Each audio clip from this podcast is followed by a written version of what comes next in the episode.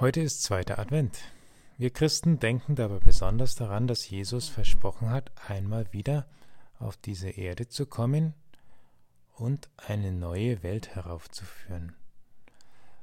Wir wissen nicht, wann und wo und wie das geschehen wird. Und deswegen haben wir auch wirklich alles zu tun, dass unser Planet nicht vorzeitig kollabiert. Das ist nicht nur eine Aufgabe für die Politik sondern auch für uns als Christen. Und doch entlastet es mich zu wissen, dass diese krisengeschüttelte Welt einmal zu ihrem Ende kommt. Ganz am Ende der Bibel wird verheißen, Gott wird mitten unter den Menschen wohnen.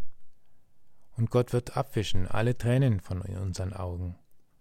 Und es wird kein Tod mehr sein, noch Leid, noch Geschrei, noch Schmerz was da alles wegfällt, was uns gerade so beschäftigt und Sorgen bereitet in dieser Corona-Zeit und darüber hinaus.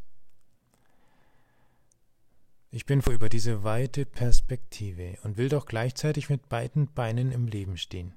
Es gibt noch so viel zu tun und zu gestalten.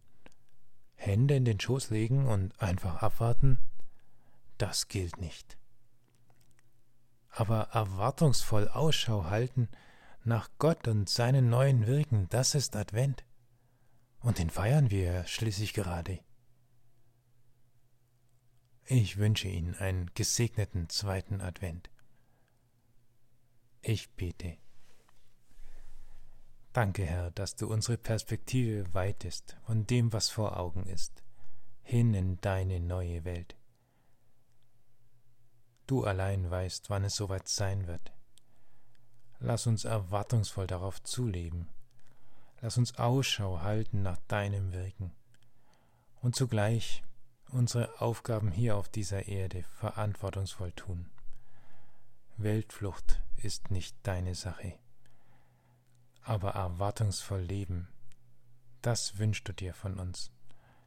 Und dazu hilfst du uns, dass wir warten dass wir dich erwarten. Gemeinsam beten wir, wie du uns zu beten gelehrt hast. Vater unser im Himmel, geheiligt werde dein Name, dein Reich komme, dein Wille geschehe, wie im Himmel so auf Erden.